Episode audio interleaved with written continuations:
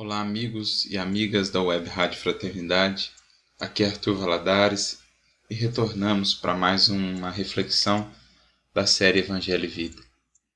Hoje, a partir do capítulo 7 do Evangelho de Lucas, num bonito encontro, quando Jesus visitava Simão, o fariseu, foi também visitado por uma mulher conhecida na cidade por ter má fama conhecida como, segundo o texto bíblico diz, pecadora, mas uma mulher que tamanho era o seu anseio de renovação, tamanho era o seu anseio de mudança, de transformação, que ela lavava os pés do Cristo, molhava-os com as próprias lágrimas, as lágrimas do reconhecimento, da gratidão, misturadas com as lágrimas de arrependimento, enfim, e secava os pés, enxugava os pés do Cristo com os próprios cabelos, beijava-lhe os pés, numa tentativa sincera de demonstrar o amor que nutria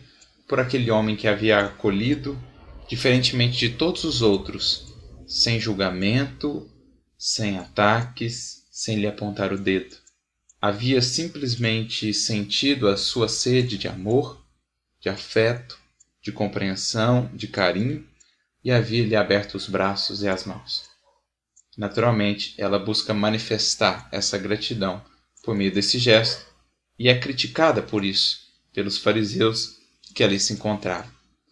E então, Jesus responde e diz àquele fariseu que, mesmo ele o tendo recebido na sua casa, não o havia recebido de maneira tão cordial de maneira tão afetuosa como aquela mulher o fez. E diz então para ele: Os numerosos pecados dela estão perdoados porque muito amou, mas a quem se perdoa pouco, ama pouco. Isso está no versículo 47 do capítulo 7 Evangelho, do Evangelho de Lucas. Então, a reflexão que nós gostaríamos de trazer aqui hoje para todos nós é que o amor é uma experiência de gratidão ao amor divino. É uma experiência de resposta a esse amor que sentimos vindo do Pai, vindo do eterno Criador e que nos ama desde o momento de nossa criação, mesmo antes de que viéssemos a ter consciência de nós mesmos já nos amava, já velava por nós, já nos amparava, nos nutria, nos propiciava os recursos de evolução. À medida que vamos tomando conhecimento desse amor, que nos abrimos para sentir esse amor, quando percebemos os caminhos equivocados que temos tomado ao longo dos milênios e de fato nos dispomos a abrir ao, a nos abrir ao amor divino, começa a jorrar em nós, a brotar, a nascer do mais íntimo do nosso ser, esse sentimento divino como resposta ao outro sentimento divino que passamos a perceber, a sentir. É o que Jesus está dizendo a essa mulher. Os numerosos pecados dela foram perdoados e por isso ela muito amou, porque ela se dispôs à transformação legítima.